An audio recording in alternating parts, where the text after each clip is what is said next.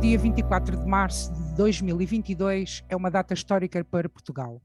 Vivemos há mais tempo em democracia do que em ditadura. Ontem ficámos a conhecer as escolhas de António Costa para o novo governo de maioria absoluta, quase dois meses depois das eleições legislativas. O novo, o novo governo é mais curto, mais compacto, 17 ministros e 38 secretários de Estado. É o primeiro governo da história do país com mais mulheres do que homens. São nove mulheres e oito homens. Portugal, entre 1975 e 2019, teve 22 governos, mas apenas seis concluíram os respectivos mandatos. De 1987 a 1995, com Cavaco Silva como primeiro-ministro, de 1995 a 1999, com António Guterres como primeiro-ministro, de 2005 a 2009 com José Sócrates, de 2011 a 2015 com Passos Coelho e de 2015 a 2019 com António Costa. Até aqui, Cavaco Silva foi o primeiro-ministro mais votado numa eleição. Esteve 10 anos no poder, seguido de António Guterres, que teve 7 anos, José Sócrates 6. António Costa, agora novamente eleito primeiro-ministro, liderou de 2015 a 2019 o primeiro governo de um partido que não venceu as eleições. O 23º governo de Portugal toma posse dia 30 e tem oito estreias. Bem-vindos ao Conversa Afiada, um programa audiodigital do Jornal de Cá. Eu sou a Fátima Rebelo e comigo estão o Pedro Mendonça, como habitualmente, e os nossos convidados de hoje, o Gonçalo Gaspar e o Hugo Vieira. Olá a todos Sejam bem-vindos. Gonçalo, vou começar por ti. De todos os nomes neste elenco do novo governo, houve algum entre as entradas e as saídas, houve algum que tenha causado alguma estranheza? Bem, uh, cumprimentar a todos, obviamente, agradecer mais uma vez o convite uh, que me foi feito. Sobre estranhezas e surpresas, Uh, quer dizer, uh, quem lidera um governo faz os convites que entende, com a liberdade e com a legitimidade política que, lhe, que, lhe, que ele lhe confere e, e, a legitimidade eleitoral também conferida pelos portugueses, e portanto uh, não há grande espaço para uh, comentário sobre se o fulano que ficou com a pasta A ou B será capaz ou não de exercer as suas funções. Uh, contudo, uh, não escondo que foi com alguma admiração que vi, por exemplo, uh, Marta Temido manter-se no cargo de Ministra da Saúde, alguém que, com um desgaste, enfim, natural também daquilo que foi o processo que ainda hoje se prolonga da questão da pandemia com uh, frases e intervenções políticas e públicas extremamente infelizes, de que me recordo agora daquela que me pareceu a mais grave, que foi de acusar os médicos de falta de resiliência. E, portanto, uh, ver Marta Temido neste governo, apesar de ser de maioria absoluta, vi com alguma estranheza. A saída que me, que me parece mais surpreendente é, sem dúvida, Pedro Cisa Vieira, que não só uh, seria, seria, não, é um peso pesado deste governo que cessa funções, alguém que tem, ou pelo menos durante este período, teve um pé no governo e um pé no setor privado, parece-me que a saída será por vontade própria e será um mais, e mais um daqueles casos de que sai do governo para uma grande empresa. Não estou a ver Pedro Cisa Vieira, confesso que nem sei se foi eleito deputado ou não, nem sei sequer se ia nas listas para deputado, creio que sim, mas estou certo que irá ocupar um lugar de uma grande administração, de uma grande empresa e, portanto, irá continuar a gravitar à volta de, do poder. Estas foram aquelas surpresas que me pareceram mais evidentes. Muito bem. Hugo Vieira, de todos os nomes dos que ficaram de fora, para ti, qual foi o mais evidente? Pergunto-te ainda, qual o maior trunfo de António Costa? Eu, eu, acho que aqui não se tem que pensar em quem ficou fora ou ficou dentro, não é? Tem que se pensar naquilo que, naquilo que o país necessita atualmente. Um, e o que necessitamos atualmente é de uh, tendo em conta a atual conjuntura e aquilo, aquilo que temos é de implementar o plano, o plano, o PRR, portanto. E nesse aspecto acho que o grande trunfo e o grande um, o joker, digamos assim, no baralho, o António Costa e Silva, que de facto desenhou todo o plano do, do PRR, acho que será um grande, um grande Mas que não o vai gerir. Mas que não o vai gerir. Não, acaba por gerir, porque é ele vai planear a parte da economia do país. É, tudo bem que existe a Ministra do Planeamento, que será, no fundo, um, eh, quem vai uh, articular entre os vários ministérios essa gestão. Mas a parte da implementação, em termos económicos, pertence à mesma, quer dizer, digo eu, não é? Porque nós, estamos aqui a falar sobre uh, nomenclaturas, não é? Portanto, nomenclatura do ministro A ou do ministro P. O que importa depois é como é que funciona na realidade. Eu acredito que, pelo menos da, daquilo que, que vi da, da Constituição do, do Governo, que um, o António Costa Silva terá um papel muito importante na implementação do PRR na economia do país. Até uh, por aquilo que, uh, quando um, o desenhou, uh, ele considerou como as, as, grandes falhas e as grandes oportunidades que poderiam haver para, para a implementação desse mesmo plano. Um, é assim, o, o, resto dos nomes, eu, para mim, esse, esse nome será bastante importante e acho que, aliás, pode ser registado aqui, acho que daqui por, por dois ou três anos, que veremos que essa pessoa terá um, papel bastante importante no desenvolvimento do nosso país. Um, os restantes nomes, não, não há ninguém que eu possa dizer que, que discorde, que esteja no, no, no governo. Ou que queiras um, destacar.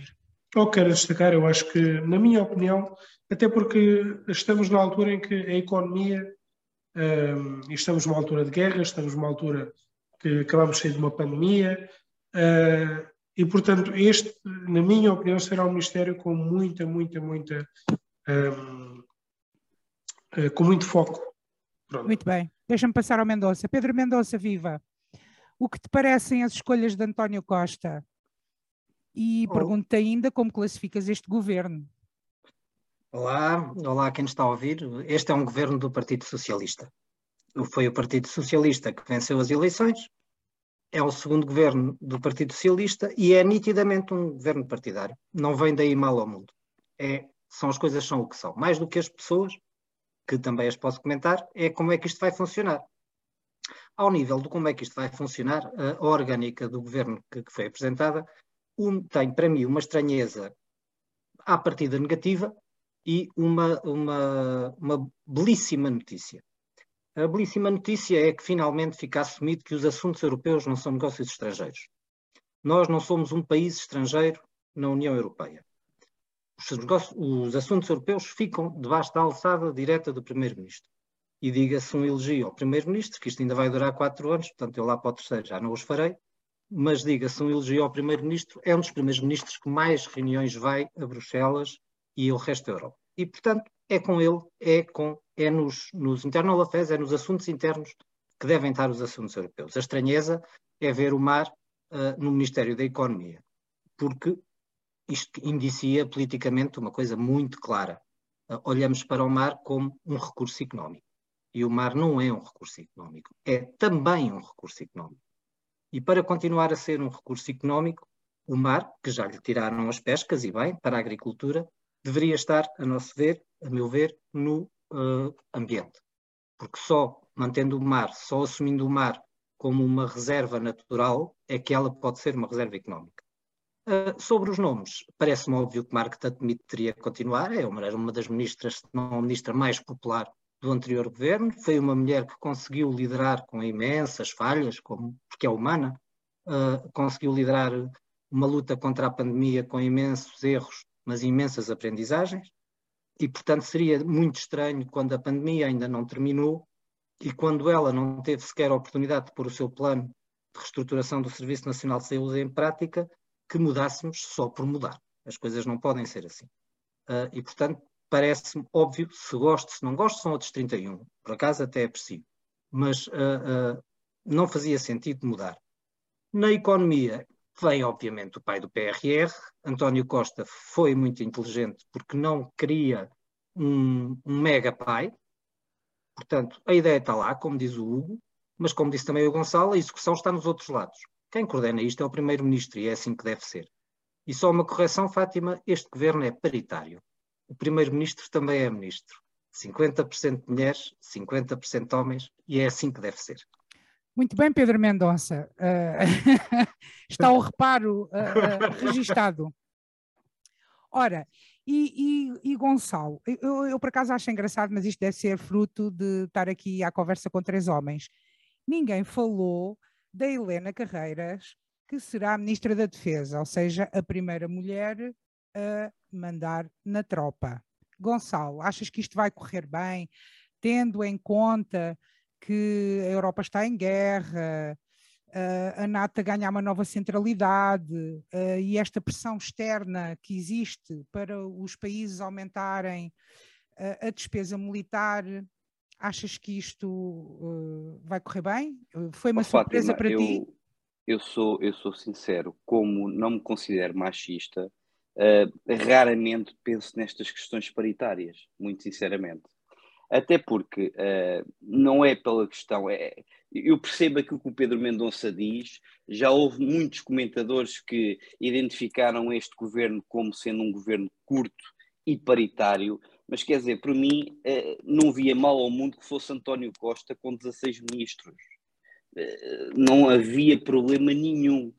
nem que fosse António Costa com 16 ministros homens aquilo que eu pretendo é que eles sejam competentes, obviamente têm que ter aqui uh, uma confiança quase pessoal do primeiro-ministro, que é legítima, não, não, não vejo problema nenhum, e quer dizer, ver uma mulher à frente do Ministério da Defesa ou ver uma mulher à frente do Ministério da Administração Interna, a mim não me choca nada, só espero, e pelo menos esses são os relatos que vejo, porque não conheço uh, o percurso de Helena Carreiras, mas aquilo que, que, se vai lendo agora sobre cada um dos ministros menos conhecidos do grande público é que Helena Carreiras tem, para além de uma carreira já uh, uh, sedimentada na área da defesa, é alguém reconhecida pelos seus pares e também por aqueles que exercem funções militares. E, portanto, ver uma mulher a negociar orçamentos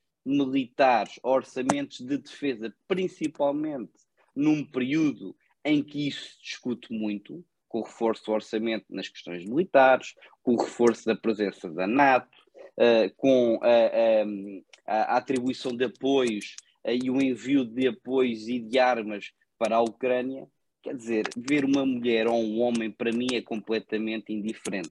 Espero sinceramente que Helena Carreiras faça jus àquilo que é a, a etiqueta que lhe estão a, a, dar, como sendo uma pessoa da paz, uma pessoa que promove a paz e uma pessoa com competência para o exercício da função.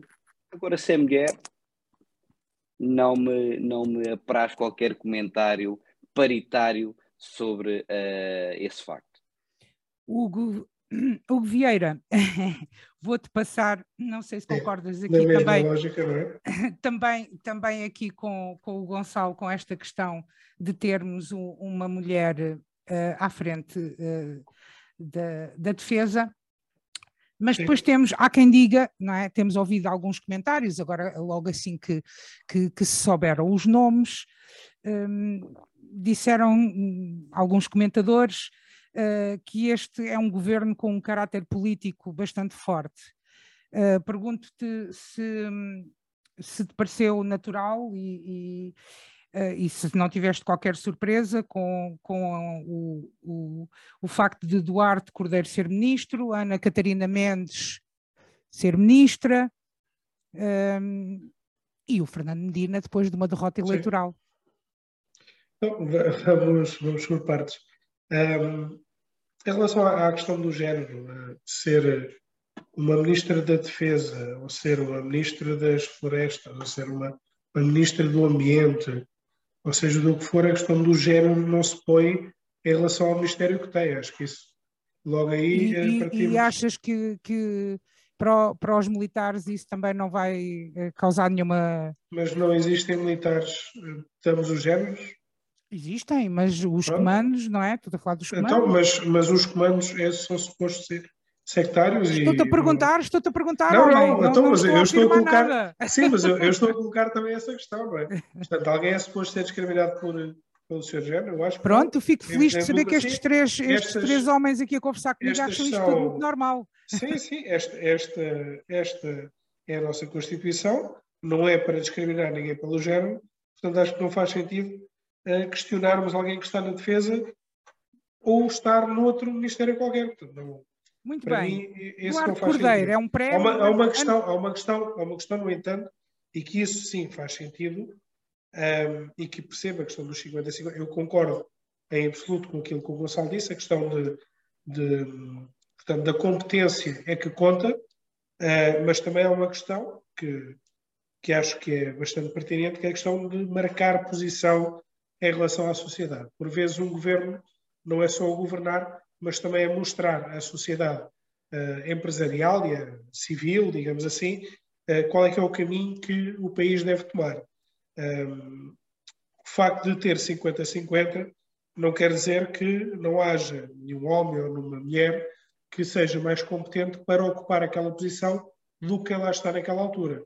Mas o facto de ser 50-50, eh, digamos assim, também é uma forma de mostrar à sociedade que eh, somos todos iguais um, e, portanto, que é tanto no, no governo de um país como no governo de uma empresa que todos têm que ter o mesmo, as mesmas uh, oportunidades e que não é por isso Portanto, que se torna, isto torna mais um competentes ou mais que incompetentes. Entendes É um isto como sinal, um sinal que, que, o, que o governo dá ao país. Sim, sim, claramente, mas não, não é isso que faz das pessoas mais competentes ou incompetentes. Eu, eu pessoalmente não sou a favor de, de existir uma cota, digamos assim, sou a favor de existir uma consciência. Muito bem. Se existir consciência, não é preciso haver cota. Em relação à pergunta que eu te fiz, Duarte Cordeiro, Ana Catarina Mendes, Fernando Medina, são prémios? Não, são escolhas. Portanto, temos um, um governo que foi eleito por maioria absoluta do PS. E então nós escolhemos eh, aquilo que o povo escolheu. O povo escolheu o Partido Socialista para, para liderar e foi isso que e foi isso que António Costa escolheu. Dentro do, daquilo que achou ser os melhores gestores para cada uma das pastas, ele escolheu o que eles tinham dentro da sua confiança e que o povo depositou. Muito bem. Pedro Mendonça, está- o que te apraz dizer? Fernando Medina, Duarte Cordeiro, Ana Catarina Mendes, isto são surpresas ou, ou eram evidências?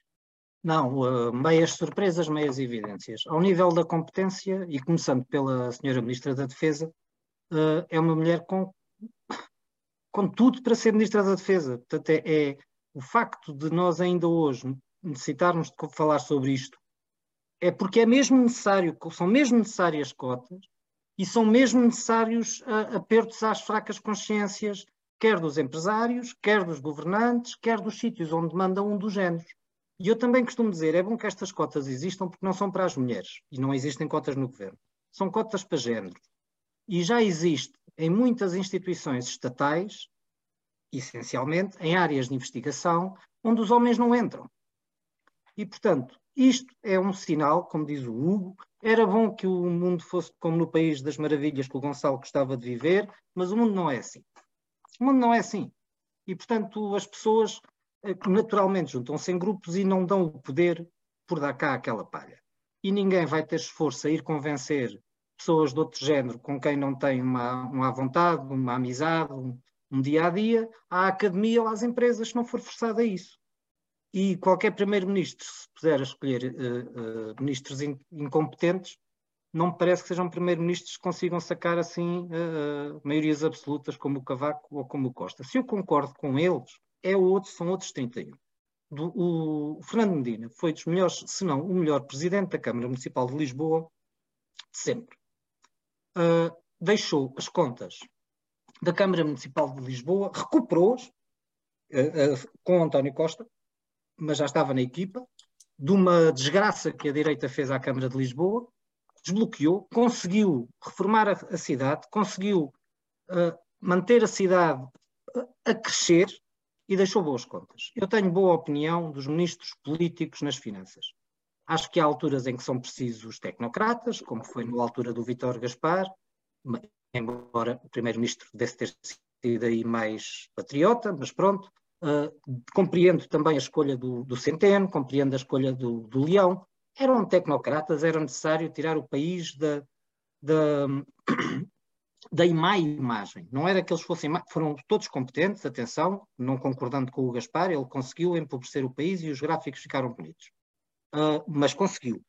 Pronto. E o Centeno conseguiu, à sua maneira também, a, a tirar o país da austeridade.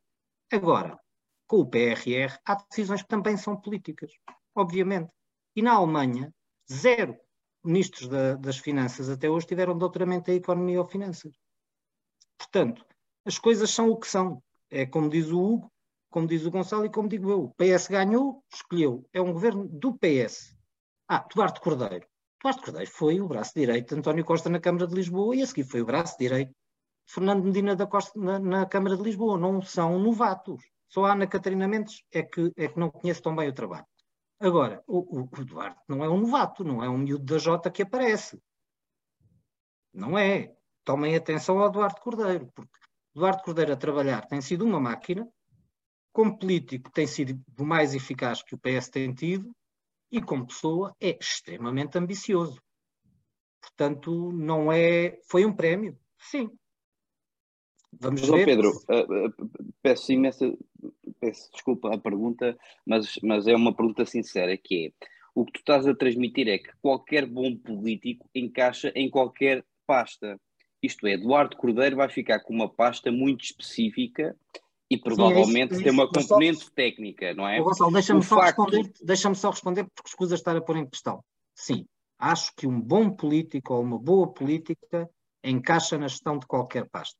E não, não acho que os ministros devam ser todos das, das profissões oriundos das profissões acho. ou das investigações. Eu, dou, eu, dou, eu dou um exemplo bastante interessante. Tivemos um, o ministro da, da, Saúde também não tinha nada a ver com a saúde. Portanto, nós temos que. Uh, um ministro é um gestor. É isso. Um ministro tem que ser um certo. gestor, tem que ser um gestor. Ponto. E um político. Um gestor, exato. Pois é, um bom, um bom gestor e um bom político. Uh, pronto, ser ministro tem que ser um bom político também, não é? Portanto, mas se for um bom gestor, de certeza que aquela pasta será bem entregue. Oh, oh, vamos cá ver. Eu, eu não sou contra um tecnocrata nas finanças. Atenção, não sou. Agora, o, o, pegando assim no último tecnocrata que deu nas vistas, o Centeno, não é? E continua a dar nas vistas. Mas começou a dar nas vistas pelos resultados e porque se transformou em político. Essa é que é essa. Ou seja, há decisões, como por exemplo, querer baixar o desemprego ou querer baixar o, o déficit, que são políticas também. E Sim. as duas são, são legítimas mas são políticas. E, portanto, o Primeiro-Ministro pode querer uma ajuda mais política ou mais técnica em dado momento, este ou outro. Uh, eu, no ambiente, como tu ias dizer, Gonçalo, também gostava mais de ver uma pessoa ligada ao ambiente. Mas ver o Duarte Cordeiro não me aterroriza. Porque lá está, é um tipo que já tem uma experiência de gestão muito grande. Certo, a, a, mim também confesso não me aterroriza. Aterroriza mais ver João Galamba como secretário de Estado da Energia, que acho que são componentes completamente diferentes e que deve haver sempre aqui alguma coisa de técnico que secretário João Galamba não tem. Não? Oh, Gonçalo, e, e, e aquele que, que, nem a comunicação social adivinhou, Pedro Adão, Adão e Silva na cultura? Eu não sei se a comunicação social não adivinhou, quer dizer, o, o Pedro Adão já tinha um, uma função uh, que lhe tinha sido adstrita e que já tinha tido pelo menos 15 dias de polémica. Uh, provavelmente o foco da comunicação social não estava para ali virado, mas a decisão já estava provavelmente mais do que tomada. Uh, Pedro Adão e Silva é alguém que se deu a conhecer através de pseudónimos e de blogs em, em, em, em estrita ajuda a José Sócrates e que depois foi tendo o seu espaço que foi lhe concedido uh, através do Partido Socialista e através também de, de, uma máquina do Partido Socialista muito próxima da comunicação social e pronto. É, é, é alguém que defende com unhas e dentes, com alguma inteligência, isto é, uh, enfim, tenta haver aqui um, um, um, certo afastamento e aí decorre a inteligência, mas que é por mais evidente Pedro Adão e Silva sempre foi um defensor deste governo e em particular deste Primeiro-Ministro. Portanto, quem ouve os seus comentários políticos até hoje. Seria, seria estranhíssimo não, se tivesse. Seria estranhíssimo. Então, Sim, por, por acaso era, era, era, é era bastante estranho. O governo claro, ganha. É verdade. Aliás, Sim. o PS ainda subiu hoje mais um deputado com a Europa com a chapada que os portugueses deram, há pouca vergonha que nós já o que não faltam, O não faltam são comentadores que defendem o Partido Socialista e nem por isso é um caminho para ser ministriável. Por acaso, aos domingos, à noite, aos domingos à noite não costumo ouvir isso. Atenção. Estou a ver o contrário, o que ainda torna a coisa mais interessante. É que é não ouço, aos domingos à noite não ouço um único que defenda o Partido Socialista. Normalmente costuma ser exatamente o contrário. Ao domingo à noite, mas, ao, ao domingo à noite, pois, ao domingo à noite é difícil. Não, porque Marcos Mendes ter... vai fazer isso. Marcos Mendes é. vai fazer isso porque quer ser o novo Marcelo. Então, ninguém ganha, ninguém ganha eleições presidenciais em Portugal só com os votos da direita. Oh, Hugo, já ganharam, já ganharam. Oh, Hugo, e, e, a fuga da informação para a comunicação social e este pontapé de arranque, digamos assim, um, que causou ali aquele desconforto ao, ao, Presidente da República? Isto é tudo normal? Quer dizer alguma coisa? Sei, então, Ou foi só um episódiozinho? Sei lá se o próprio desconforto não foi causado pelo próprio Presidente da República. A pessoa nunca sabe, não é? Se o próprio Marcos Mendes também recebe informações, às vezes mais cedo do que os outros, então de onde é que vêm essas informações? Oh, Pedro Mendonça, eu, acho, tu... eu acho que não, acho que não é, não é por aí. Ó oh, Pedro Mendonça, tu que és um homem sempre é, tão é informado, um já, sabia, já sabias disto tudo? Não, mas ah, é assim, eu acho que o, o, Presidente da República teve bem em sinalizar que a, a, situação. Pronto. E também acredito que não tenho, agora vou tentar isto, dizer isto sempre. Mas, mas, mas também, acredito... mas também nesse aspecto devia ter feito o paralelismo uh, a sinalizar todas as fugas de informação do Ministério Público, já do Ministério Público em relação a todas as investigações que antes de serem, de chegarem em tribunal, já estão na praça pública e no CM. Não, e era, agora, eu também percebo que, quer dizer, seria uh, para António Costa choninhas, não é? Ficaria mal, ficaria o primeiro primeiro-ministro sem fugas de informação antes de ir a Belém dar, o, dar os papéis. Epá, isto acho que o Presidente fez bem em sinalizar que, apesar de uma maioria absoluta, ele também está ali, é Presidente da República. Como diz o Hugo, quer dizer, Presidente da República tem muitas fugas para assinalar, mesmo as, as dele próprio, não é? Que também, também é um passador. Uh, uh, não, não esquecer que o Presidente da República, já enquanto Presidente da República, as pessoas fazem uma coisa que é normal, que é telefonar ao Presidente da República e dizer preciso falar consigo, uh, pode-me convocar, não é? E na altura das eleições do PSD fizeram isso, e ele disse, não, eu não convoquei ninguém, os gajos é que me pediram, Epá, eu espero que isto seja só uma, um fé de Iver Costa e, e, e Rebelo de Souza, não é? Que, que, que, tão bem nos habituaram de vez em quando a estas, estes arrufos dos eternos namorados. Uh, mas é isto, acho que não, não, é mais que isto, é um arrufo de, Marcelo, pá. Então, lá, vou ter a maioria absoluta também, não é? Então, Gonçalo, tu que tens sido tão crítico do, do Presidente da República, o que é que tu esperas ver uh, agora com o governo de maioria absoluta. E já Espero com este arranque, e já com este arranque assim do, do, do Presidente da República.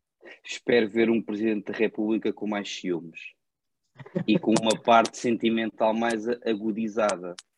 Porque Marcelo Rebelo de Sousa uh, habituou-se nos últimos cinco anos a ter um governo que o levava ao colo. E ele também levou muitas vezes o governo ao colo. E, portanto, havia ali quase como. Um namorados, um Gonçalo namorados, mas mais do que namorados, aquilo era mais família do que propriamente uma relação, enfim.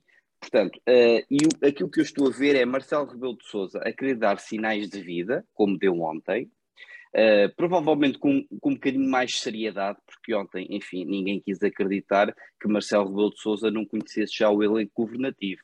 Enfim, claro que sabia, aliás, a discussão que havia era se a, a, a, lista já, já devia ser publicada ou não. Portanto, já era do conhecimento, não tinha sido uh, publicada. Portanto, Marcelo Rebelo de Sousa ontem sentiu a ciumeira de não ter um foco mediático em cima dele. Pronto. E parece-me foi isso que aconteceu. E acho que vai ser esta a postura de Marcelo Rebelo de Sousa. Portanto, um governo com maioria absoluta provavelmente terá um, um, um foco mais em si próprio do que propriamente na presidência da República. Se conseguir manter aqui uma, uma estabilidade, que enfim, que tem, uma estabilidade parlamentar que tem, se conseguir aqui, e isso parece-me também decorreu da escolha de um governo mais pequeno, que é poder controlar em termos de comunicação todo o governo. Portanto, haver uma comunicação mais homogénea para não haver alguns disparates que às vezes temos em termos de, de, de alguns ministros com ou sem experiência política. E, portanto, Marcelo vai querer dar aqui um bocadinho sinal de vida nos próximos tempos. Se isto irá beneficiá-lo em termos da popularidade magnânima que tem, confesso que não sei. Vamos assistir a uma nova fase nas relações entre Belém e São Bento. Isso eu não tenho é a menor semi, dúvida. Isto é o semipresidencialismo. Marcelo Rebelo de Sousa tem que fazer o seu papel, como fez no primeiro mandato, ao prometer que a geringonça governasse, não é? E, portanto, ao não dificultar o trabalho do, do governo democraticamente sufragado pela maioria dos portugueses, não é? Apesar do PS não ter ganho, o conjunto da geringonça tinha a maioria dos votos. Agora tem outro papel. Agora há uma maioria estável no, no Parlamento e o Presidente da República não precisa de fazer, obviamente, cada um tem o seu estilo, o mesmo que fez Mário Soares quando deixou de concordar, ou quando resolveu pôr a boca no trombone, que não concordava com o cavaquismo, e fez as presidências abertas como forma de pressão, muito eficaz. Uh, Marcelo, se não concordar, ou seja, eu acho que eles vão tão, tão condenados à mesma a, a entender-se, porque Marcelo tem uma aceitação por parte da população que Cavaco não tinha e que Mário Soares tinha, uh, e que, portanto, uma palavra dele pode dar uma convulsão, uma palavra séria. Não são estes fediveres, e ele sabe diferenciar isso. Da mesma forma que o, que o Primeiro-Ministro pode, pode ir fazendo tentativas para ver até onde é que vai o seu poder, mas sabe que o seu poder esbarra no Presidente eleito em nome próprio. Ponto. Muito bem. Vamos avançar para o, para o segundo tema de hoje. Hoje temos dois temas. Uh, hoje faz um mês que começou a invasão russa à Ucrânia e Kiev, ou Kiev, resiste. Segundo a informação que, que nos chega, uh, e apesar da devastação de, da Ucrânia, os russos não estão a levar a melhor. A NATO está revitalizada, o Ocidente está mais unido e o presidente ucraniano, que até há dias poucos o conheciam, é hoje um herói. Putin fica para a história como um criminoso de guerra e são cada vez mais os dedos apontados à Rússia. Hoje, por exemplo, tivemos, foi um dia de reuniões, a NATO reunida, o G7, o G7 reunidos, o Conselho Europeu reunido. Pergunto-te, Gonçalo, adivinha-se aqui uma nova escalada para um outro patamar uh, na Ucrânia? Uh, enfim, esta, esta questão da guerra uh, tem-me deixado perplexo pelo resultado que a mesma em si uh, tem causado, principalmente na Ucrânia. Uma notícia que saiu uh, aqui, salvo erro, foi ontem, cerca de 4 milhões de crianças julgadas devido à guerra. E, portanto, isto é o resultado de uma guerra que não tem qualquer significado, que Putin não soube ainda explicar, apesar de já todos termos percebido, uh, o porquê desta invasão à Ucrânia. O que é certo é que o Ocidente uh, tem, uh, enfim, é sempre difícil falar sobre estas matérias, primeiro porque não sou especialista militar. Segundo, porque qualquer análise ou avaliação que possamos ter poderá até ser exagerada face àquilo que é o nosso sentimento e a nossa visão de tudo isto. O que é certo é que me parece que tanto a NATO como os países europeus têm sido um bocadinho permissivos naquilo que tem sido a sua afirmação uh, em, todo este, em toda esta questão da guerra. A NATO não tem feito muito mais do que reunir, uh, estabelecer a NATO e a União Europeia estabelecer uh, sanções económicas que felizmente começam a ter algum resultado naqueles que mandam na Rússia, não é no povo russo, que esse, infelizmente, também vai ter os seus danos colaterais. E se a jornalista, que eu não me vou atrever a dizer o nome, porque não consigo dizer, teve aquele ato de coragem de dizer que isto não era uma guerra desejada pelos russos, mas sim pelo Kremlin, uh, efetivamente o povo russo está a ter também os seus danos em termos de economia, continua a ser um povo cada vez, cada vez mais empobrecido, um povo cada vez mais fechado naquilo que é informação uh, limpa daquilo que está a acontecer. é que efetivamente só tem um responsável que é Putin. Uh, eu temo, sinceramente, que uh, a escalada que tu há pouco uh, estavas a, a, a, perguntar venha a ser cada vez mais acentuada do ponto de vista militar. A Rússia, apesar de ter tido aqui muitas derrotas no terreno face à resiliência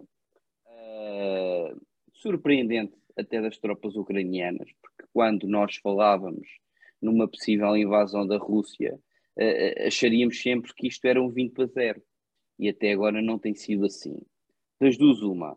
Ou a Rússia tem tido alguma cautela, uh, deixando aqui algum espaço para a negociação com Kiev e com o Ocidente, ou pura e simplesmente não tem sido capaz de demonstrar esse poderio militar que tem no terreno uh, e de chegar efetivamente uh, ao centro de Kiev, que há de ser o objetivo uh, militar, mas também simbólico do ponto de vista político, e que não conseguiu.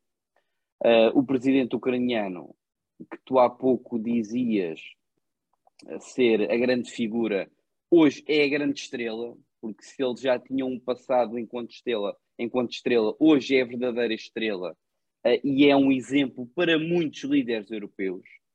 Eu não sei até que ponto é que alguns dos líderes europeus, seja em Portugal, seja nos maiores países, não tinham já dado à sola enquanto o seu país tinha sido invadido e estariam barricados num qualquer outro país a dar ordem às suas forças armadas. Uh, e o presidente ucraniano tem também, por esta via, inspirado não só os povos, mas também, creio eu, os líderes europeus. Hugo Vieira, me pergunto-te se concordas com o Gonçalo que a NATO uh, está a fazer pouco mais do que uh, as sanções, não é? Se devia ter aqui um papel mais interventivo e que todos nós também sabemos o que é que isso poderia significar ou que poderá ainda significar não sabemos.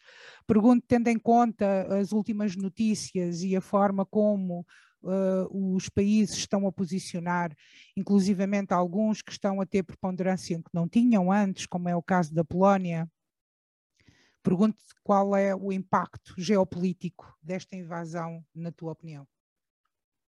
Uma coisa interessante é que antes de começar esta guerra, a palavra geopolítica deverá ser a próxima palavra a aparecer, pelo menos em português, no Google, uh, como a mais, a mais falada e a mais procurada. Eu pessoalmente não sou nenhum especialista em, em geopolítica, mas eu, em relação à questão da NATO, a NATO é, pelo menos na minha opinião, uma organização essencialmente de defesa, e assim o deve ser e assim o deve continuar. E de defesa, um, portanto, exatamente dos países do Atlântico, é? e foi expandido dentro da Europa para evitar que voltasse a existir uma terceira guerra mundial. Portanto, isto depois de levar com a primeira, com a segunda, não é? Uh, obviamente tentou-se criar aqui uma, uma, uma barreira de defesa para que não houvesse uma tentativa de acontecer novamente a mesma coisa. Uh, aparentemente, a coisa deslocou-se um bocadinho mais ali para, para o lado leste e, e, sinceramente, todas as operações que têm aparecido são muito, muito, muito semelhantes àquilo que deu origem à Segunda Guerra Mundial. Portanto, quem, quem conhece história uh, vê que isto praticamente é textbook, não é? Pegamos no início da Segunda Guerra Mundial, a invasão da Polónia, etc., e parece exatamente igual. Portanto, acordos iniciais, uma invasão com os outros a fazerem sanções, um, ehm, só que neste caso acho que de facto as sanções uh, estão, estão a tocar um bocadinho, um bocadinho mais no país do que tocaram nessa altura e, e ainda bem. Um, no entanto, também uh, em relação à questão da posição da NATO, e não só da NATO, mas da própria União Europeia, acho que depois da pandemia e agora com esta questão da guerra, há que pensar uh, bem uh, na questão da não só uh, a estratégica em termos militares, mas também a estratégia, a estratégia em termos de produção. Ou seja, nós não podemos confiar, uh, digamos assim, uh, aquilo que necessitamos de ser produzidos em outros países que não, que não conseguimos um, ter, garantir que se governe por, pelos mei, mesmos meios de democracia e de igualdade que nós nos governamos. Portanto, a, a produção estratégica na Europa tem que ser, nos próximos anos, uma, um, um ponto fulcral da política europeia, um ponto fulcral do, dos, dos fundos europeus, para garantir que não volta a acontecer uh, o ridículo de estarmos no meio de um país no, na Europa, não é? Portanto, invadir outro e haver países que pensam, não, mas nós não podemos cortar porque nós precisamos do gás do país invasor. E quando um ex-primeiro-ministro desse país é, portanto, está uh, no, na empresa que fornece esse gás, quer dizer. Estás, é a, falar completamente... do, estás a falar do. Sim, isto é, é surreal. Nem, nem, vale a pena dizer os nomes, porque acho que toda a gente conhece. Mas é, é do alemão, é do alemão. Sim, completamente surreal. Não é? Portanto, acho que isto é, é algo que é, tem, a Europa em si tem que pensar nisto. É, o facto de, da questão de, de haver portanto, um gasoduto que, que ligue portanto, Portugal, Espanha, França, portanto, o que não houve até agora por uma embirrância, digamos assim, estratégica, mas que não fez sentido nenhum, não é? Portanto, a estratégia seria ligar à Rússia, que não pertencia à União Europeia, quer dizer que não faz sentido. Um, a, a questão da história que falaste logo ao início, eu discordo que a história vai marcar Putin como isto ou como aquilo. A história uh, normalmente escreve-se por quem ganha. Eh, é muito difícil quem perde escrever o que é que se passou a seguir. Eh, portanto, a história veremos daqui por uns anos. Espero Mas a mim, a parece, a mim parece-me que a reputação de, de Putin também, e dos russos está arruinada, pelo menos parece, nas próximas gerações. Mas também nunca sabe o dia da manhã, nunca sabe o que é que fará, nunca sabe que armas são utilizadas, uh, nunca sabe nada disso. Não, não podemos esquecer que a Rússia é um país que entrou para esta guerra com um PIB inferior, com um PIB inferior ao PIB da Itália, mas que a partir se calhar de 2012 ou 2013 estava a preparar uma economia de guerra. Uh, portanto, ou seja, independentemente do PIB que, que tem, não é que os restantes países a nível mundial olhavam, quer dizer, um país com um PIB inferior ao da Itália, uh, em termos de uma guerra mundial, é? mas tinha uma guerra, tinha uma economia de guerra preparada para isso. Uh, e ainda por cima com um líder que não admite derrota uh, e com armas nucleares. É? Portanto, tudo isto uh, não podemos levar. Deixa-me pegar, deixa pegar nisso que estás a dizer da, das armas nucleares. hoje também ficámos a saber, Pedro Mendonça, que a Coreia do Norte lançou um míssil. Pergunto-te, na tua opinião, se esta atitude da Rússia um, não veio aqui provocar da parte da Coreia do Norte também uh, o querer estar na, na, no palco internacional dos líderes que têm o míssil maior? É, é, óbvio que é isso, mas é, é, foi isso que o líder coreano fez, isso não tenho dúvidas absolutamente nenhuma. Acredito é que o presidente chinês uh, trata desse assunto como não consegue tratar o da, o da Rússia, não é? Portanto, Aqui o, o, grande, para mim, o grande receio é que a União Europeia e a NATO, e eu ao contrário do Gonçalo, e, e eu pessoalmente desejando que, que, tivessem ido mais longe, acho que estão a ter um comportamento possível, estão a ter o comportamento possível, e eu passo já a explicar porquê, porque nós estamos aqui perante duas situações. O primeiro é parar a, a, a permitir que a Ucrânia a, vença. E a Ucrânia vencer é resistir. E depois evitar a Terceira Guerra Mundial. E, ela, e essa tem que ser evitada a todo custo, porque uh, uh, nós não podemos fazer contas de, de, mortes como se fosse um Excel, não é? Que, que, que, eu tanto critico, mas uma terceira, uma terceira guerra mundial é uma catástrofe mundial sem, sem nome. E nós, neste momento, não sabemos se a Rússia não estará disposta a isso. E hoje as declarações do Presidente dos Estados Unidos, pela primeira vez neste campo da Terceira Guerra Mundial, me arrepiaram e não o critico de as ter feito, é porque, é porque sentiu necessidade de as fazer, e Joe Biden não é um homem que ganhou as eleições para fazer a Terceira Guerra Mundial e, e é de um país democrático.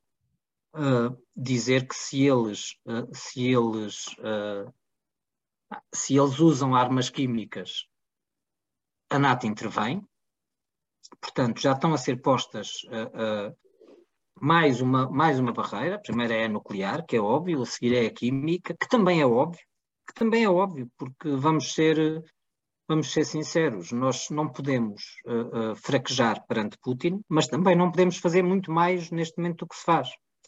Porque a NATO, através dos seus membros, individualmente está a armar a resistência uh, ucraniana. Quem está a fornecer as armas, os drones, quem está a fornecer para uh, Zelensky e os seus homens e mulheres conseguirem resistir à invasão são os europeus e os americanos e os australianos, são os aliados. Agora, a NATO só pode intervir, felizmente, como diz o Hugo muito bem, se um de nós for atacado. Portanto, só se um membro da NATO for atacado é que eu vejo legitimidade aí, em qualquer aí, deixa, aí deixa-me fazer só um pequeno à parte. Eu só tenho medo uh, de uma ou duas situações. Eu espero que a Ucrânia não se torne uma Polónia, mas tenho medo que a Ucrânia se torne uma Espanha. Sim, o meu problema Portanto, da Ucrânia... Numa Guernica, digamos Sim, assim, com ambos os lados a fornecer armas e a, e a fazer guerra, mas, vais, mas, depois não... Não, não vais, ah, há 100 anos, não vais há, há 100 anos atrás. Vai à Síria e, e os amigos meus do, e amigas, neste caso, do, do Médio Oriente, têm-me alertado desde o início da, da guerra que ele ia fazer na Ucrânia uh, o que fez na Síria. E eu, sinceramente, não acreditei até há poucos dias. Uh, e qual é a estratégia da Síria? Não é invadir país, não é como achamos todos que Kiev é uh, o simbolismo, não. É destruir a possibilidade de haver qualquer regime viável naquele país durante décadas. Para a influência Rússia ser total e para a Rússia, no caso da Síria e no caso da Ucrânia, para a Rússia ter um tampão de zona de ninguém antes de chegarem ao seu, ao seu território, que é um conceito bélico que já não existe, porque o mundo já não é assim, mas o homem está agarrado a isso. E uma amiga libanesa que tenho, analista também política, e ela disse-me desde o início da guerra, ela disse-me, Pedro, tu não os vais ver a avançar para porra nenhuma, eles vão destruir, começar por destruir coisas militares e a seguir vão dar cabo dos hospitais. E eles estão a dar... Exatamente. E eu disse, e depois quando deram, eu perguntei, e ela disse-me, é muito simples, é tirar a esperança de sobrevivência às pessoas para fazer o que já está a acontecer, esta fuga uh, necessária das pessoas. Eu também não, não vou dizer qual era o meu comportamento se lá tivesse. Nós só sabemos como é que reagimos numa guerra quando lá estamos, não é? Geralmente se tivermos família e, e, e tudo isso. Claro. Uh, todas, as, todas as opções são, são aceitáveis e todas são legítimas nestas situações. E, portanto, as pessoas estão a fugir porque as pessoas já não têm esperança, mesmo que eles ganhem a guerra. Que Sim, Ucrânia... vão, vão, ganhar o quê? Pois, o que é que... Onde é que eles então, mas alguém, alguém terá que reconstruir aquele país mas, e mas, pagar mas, a reconstrução para, sim, mas, país. Para, nós sabemos, uma mas... coisa, Fátima. Imagina agora, não é, portanto, que a Ucrânia chega a um ponto que duvido, não é, que o Putin hum, diz que, pronto, que retira ou que faz um acordo qualquer que até fica meio vergonhoso para a Rússia não é retirar sem, sem nenhuma compensação, porque mostra, demonstra claramente que aquilo foi inútil e um desprezo pela vida humana. Um, quem é que vai pagar os reparos de guerra da Ucrânia? Exato. Não é? A Rússia depois vai pagar isso? A Rússia com armas nucleares que o poderio que tem vai eu, pagar isso? E Hugo, deixa-me interromper-te. É que nós a seguir à Segunda Guerra Mundial tivemos uns aliados, fizeram, fizeram um, um plano Marshall que permitiu reconstruir a, União, a, a Europa na altura, não é? Uh, nós agora, mesmo que a União Europeia tivesse interesse, que tem, não só humanitário, mas económico, tivesse interesse em gastar o seu dinheiro que tem em barda e não sabe o que lhe há de fazer na reconstrução uh, uh, da Ucrânia, os russos não deixariam. E, portanto, os, os russos não têm capital para o fazer. Eu duvido da economia de guerra espero eu ter razão e não o duvido que ela exista. Mas uh, mesmo que ela exista, eles não têm capacidade de reconstruir a Ucrânia. Eles deixarão alguma vez. O grande medo deles não é a NATO, é a União Europeia e o desenvolvimento e a prosperidade. É disso é que eles têm medo. O que eles não querem é nas suas fronteiras, além do que já têm, não é? Finlândias e Estónias e não sei o quê. Eles não querem um povo desenvolvido. Eles não querem crianças a cantar na escola primária porque isso vai mostrar às pessoas da fronteira ao lado que é possível serem felizes, com uma sociedade consumista que nós todos sabemos quais são os problemas, mas também sabemos que quando as pessoas começam, é isso que gostam, não é? Quando as sociedades começam a dar o salto, podíamos ajudá-los a não dar um salto tão mau como nós demos. O problema não é a sociedade consumista, é a parte democrática da coisa. Não é? Ora, aí está. E, então, e, então, e, então, e a China, meus amigos? A China a vai China. querer ficar com não... um país que uh, retrocedeu 30 anos em vez não, da Europa rica e dos Estados Unidos ricos. A China só tem a ganhar com uma Rússia fraca. É isso, óbvio. Entendimento? A China só tem a ganhar com uma Rússia fraca e por isso é que o seu papel tem sido tão passivo. Exatamente, também concordo. Mas a Porque... pergunta há pouco, só voltando aqui um pouco atrás, peço desculpa. A pergunta há pouco que o, que o Pedro Mendonça estava a fazer também é uma pergunta que não deve ser feita só à Rússia, deve ser feita à União Europeia. Porque a Ucrânia já fez esse pedido à União Europeia. Mas e nunca... nós também temos. Não, Gonçalo, peço imensa desculpa. A, a, a, Ucrânia só agora em guerra fez formalizou. o. Formalizou. Certo, certo, certo. Mas é isso que eu estou a dizer. Mas fazer esse pedido também cabe à União Europeia dar uma resposta. Já uma deu? resposta célere e uma não. resposta já deu, quer dizer, deu uma intenção, deu uma mas, intenção. Oh, Gonçalo, vocês acham que a União Europeia vai querer?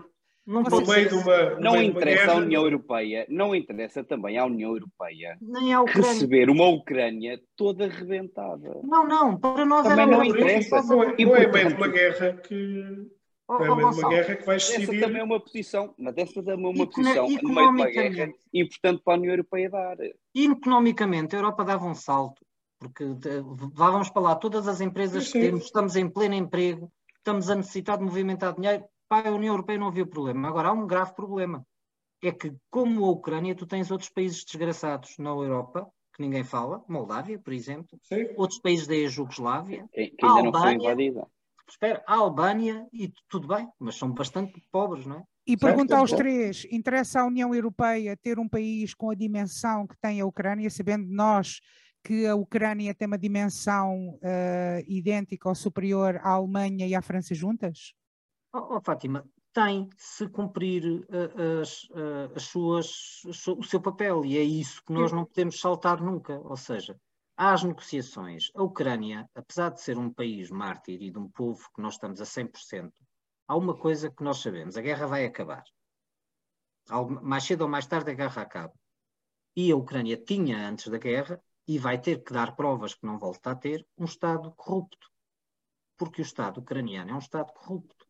É o Estado deles. Eu não estou a pôr em causa e, lá, e não se devem invadir Estados só por serem corruptos, não, não é nada disso que eu estou a dizer e espero que me compreendam, porque uh, tivemos durante 50 anos uma ditadura corrupta em Portugal de Salazar e eu não, não, longe de mim achar que não deveríamos ter sido nós a resolver o problema e devíamos ter sido invadidos por alguém para resolver por nós. Portanto, uh, uh, julgo que deixei clara a minha, a minha posição sobre povos invadirem povos. Agora, nós não nos podemos esquecer das coisas como são. Nós passámos as passinhas do Algarve e bem, para entrar para a União Europeia. A Turquia está há 20 anos a negociar e não entra, e bem, mas está a negociar. Uh, uh, portanto, uma, a União Europeia não é a Caritas. E vocês não acham também que uh, esta atitude da Rússia em um Estado autocrático em, em, a invadir outro, outro Estado um, não, Democrático? não Exatamente. Não, não coloca aqui, não, não, não é não coloca, não, não diminui a, a escalada que estávamos a assistir na Europa da extrema-direita, ou seja, as consequências de ter um líder autoritário à frente de um país? Eu, já agora, nesse ponto, só para nesse terminarmos, ponto, estamos sim. mesmo a terminar, muito rápido. Então, então, olha, nesse ponto, e até voltando a uma pergunta que colocaste atrás e depois que eu não, não cheguei a responder, em relação à questão do líder, um, ehm, porque acho que faz muito sentido nesta pergunta, do líder da, da Ucrânia. Um, ehm, eu lembro que o Churchill perdeu as eleições depois da guerra. Pronto. Uma coisa é ter uma grande competência para aquela função, outra coisa é ter uma grande competência para a função que vem a seguir. Uh, e como, como em todos os países democráticos, que não acontece em alguns, nomeadamente, na minha opinião, no país invasor, um, ainda é o povo que decide. Pronto. Uh, e atualmente na Ucrânia o que temos é um povo que decide, e o povo invaso, e um país liderado, uh, não, não o seu povo, mas um líder de um país que levou o seu exército a invadir outro país. Duvido da democracia nesse país. Quando se, se limita direitos básicos das pessoas, não é? portanto, de, em termos de comunicação social, em termos de uh, acesso à informação, uh, logo aí, em termos de assassinato de, de, líderes políticos ou tentativa de assassinato em países uh, estrangeiros. Ou, ou, ou Hugo, dizer... a não permissão de, de, de, qualquer voz contrária. Sim, sim, sim, mas, mas pronto, também tivemos o caso da tentativa, aí está, e a Europa aí mais uma vez foi permissiva, tentativas de assassinato em território europeu, não é? E, portanto, e até agora, o que é que continuamos a fazer? A comprar gás à Rússia. Portanto, eh, andamos um pouco a empurrar uh, isto, isto para a frente. Em não Portugal, que tem uma porcentagem mínima. Sim, sim, exato. Mas, mas está bem, mas Sim, mas para, para, para, os nossos sim. ouvintes saberem que nós fazemos Exato. muitos disparates, mas nesse caso tivemos. Nesse caso, nesse tivemos caso tivemos bem protegidos. Calhou, calhou. Sim. Uma estrelinha. Não, e, e, nesse caso, por acaso, a opção estratégica atual pelo, pelo hidrogênio verde até é bastante inteligente, porque Muito. diminui bastante a nossa independência uh, em termos energéticos, e não permite... só a nossa de Portugal, como da própria União Europeia. E permite que a ligação à França já, já preveja a substituição exato. do gás natural por hidrogênio e outros meios. E, portanto, exato, exato, exato. Isso, isso é, é, é essencial. Essa parte é que, é que nós temos que. E, pensar e aceitar, que, que nos e aceitar que, Sines, e aceitar que Sines como porta de entrada da Europa e Exato. não como porta de saída Exato. e com isso as ligações e deixarmos de ter medos de falar em TGVs e porcarias e, e nós temos que ter Sines ligado à Europa nós temos sim, que sim, sim. E, em relação à extrema-direita ou à extrema-esquerda eu acho que, que, houve aqui uma confusão uh, de ambos, portanto acho que ninguém percebe muito bem como é que há de defender aquilo que o Putin está a fazer porque da parte da extrema-direita basicamente uh, tentam ficar calados ao máximo, porque era quem os financiava, uh, da parte da extrema-esquerda. O que estamos a ver, não vou, não vou mencionar são partidos, mas basicamente não é toda a esquerda. Chamemos-lhe a esquerda autoritária ou a esquerda comunista. Ele disse, ele disse extrema-esquerda, depende eu do que, extrema. que pôr na extrema-esquerda. Eu, eu, para mim, defino isso como extrema. O bloco é diferente, não, mas está bem, mas está o bloco... Mas eu não estou a definir isso, eu estou a definir extrema, e depois aí cada um tira a sua conclusão. E, e atenção, que eu não fiz a pergunta... Mendonça, eu não fiz Pedro a pergunta Mendonça quiser um leque maior da extrema-esquerda. É com ele. Eu, eu, eu defino como extrema-esquerda. Eu não me referi só a Portugal. Sim, sim, sim. Eu estou, eu estou, uh, pronto, mas eu aqui estou-me a focar naquilo que eu conheço mais presencialmente, não vou focar na política de, de outros países. Mas eu acho vergonhoso a posição de, de alguns partidos uh, não, não, não, na ausência de condenação, aliás, e na ausência da palavra invasão. Porque é uma coisa que, isto, isto é impressionante, na Rússia, portanto, na comunicação social, é proibido usar a palavra invasão. E depois na rua que, é proibido. Exato. E vê-se que certos partidos em Portugal, certos não, portanto, acho que há um, é o Partido Deve haver um, Português. Ou se calhar dois ou três, não sei, mas se calhar mais pequenos ou etc. Mas pelo menos um há de certeza que não usa essa palavra, portanto, utiliza como manobras militares uma, ou uma operação especial. Uma operação especial, quer uma dizer, operação isto... militar especial. Exato, e que nós devemos ficar todos impávidos e serenos a ver o que é que acontece, porque isto foi provocado por nós provocarmos. Mas o engraçado, mas o engraçado isto, é, isto é, é mesmo, a pouco mais só... de um mês aqui Sim. a pouco mais de um mês vão estar com um cravo na lapela. E esse cravo significa muito. Sim. E esse cravo significa sim, sim. muito. Para aqueles que o põem, para aqueles que não põem, é uma opção. Mas esse cravo significa muito. E, portanto, nós não podemos ter dois pesos e duas medidas só porque a cartilha ou a ideologia dizem coisas diferentes em espaços políticos diferentes. Mas aqui nem é. Isto é, isto é, isto é, isto é a mesma lógica. É, é, é inexplicável o comportamento do PCP neste momento. É este, é, é ideológico também. A resposta não, não, não é tão. O tipo é de extrema-direita. Sim. Meus Isto amigos, para finalizar muito rápido. Muito rápido. Ah, sim. Só, só, só finalizando aqui a, a minha lógica. Um, isto é um bocado aquela lógica de violência doméstica em que se tenta atribuir uh, ao agredido uh, a culpa de ser agredido. Portanto, está-se, no fundo, esses partidos ou esse partido tenta atribuir a culpa de alguém ser agredido ao próprio agredido. Não é? Portanto, não, a, aquele, aquele povo libertador não é? só foi lá entrar nesse país democrático porque achou que mereciam. Quer dizer, isto é, é completamente muito é surreal, bem. na minha opinião. Muito bem, Hugo. Uh, uh, Deixa-me passar. Pedro Mendonça, Gonçalo, para finalizar sobre este tema e sobre aqui a nossa conversa, que também vamos ter que, que terminar o nosso episódio. Eu, muito curto, se o Pedro me permitir, eu espero, uh, o Pedro há pouco dizia que esta guerra vai terminar, mais cedo ou mais tarde. Eu espero que termine o quanto antes. Não sei se será pela via diplomática, pela via das negociações, se pela via militar. Espero que seja pelas duas primeiras vias que referi, pela via do diálogo, pela via da paz, mas tem que haver aqui uma cedência. E normalmente os tiranos não costumam ceder. Ou perdem e afastam-se, mas ceder nunca, porque isso é a principal derrota. E se aquilo que a Fátima há pouco dizia, que, quer dizer, aos olhos do mundo, a Rússia já está completamente isolada e eu quero acreditar muito nisso, que está completamente isolada, até mesmo os até mesmo dentro da Rússia, vamos, ainda ontem falava com o principal porta-voz do Kremlin, um, ehm, que é contra esta invasão, uh, saiu da Rússia, saiu de Moscou. Portanto, eu quero acreditar que esta guerra vai terminar, vai terminar rápido, que a Ucrânia terá a capacidade por si e pelos aliados que somos nós, mesmo não fazendo parte da União Europeia ou da NATO, somos aliados nesta reconstrução deste país, desta soberania, desta uh, independência e autonomia que o povo russo tem, que merece e que conquistou e que é sua por direito. Espero sinceramente que a Rússia volte os seus tanques ao contrário, volte para casa uh, e que possamos aqui estar a discutir daqui a uma semana, 15 dias, um mês, a reconstrução de um país soberano que é a Ucrânia. Muito bem. Pedro Mendonça, para terminar. Uh, não estou tão otimista com, como o Gonçalo. Uh, partilho todos os desejos que, que ele exprimiu, todos, sem, sem exceção. Contudo, parece-me, como já disse, que a Rússia não vai permitir reconstruções.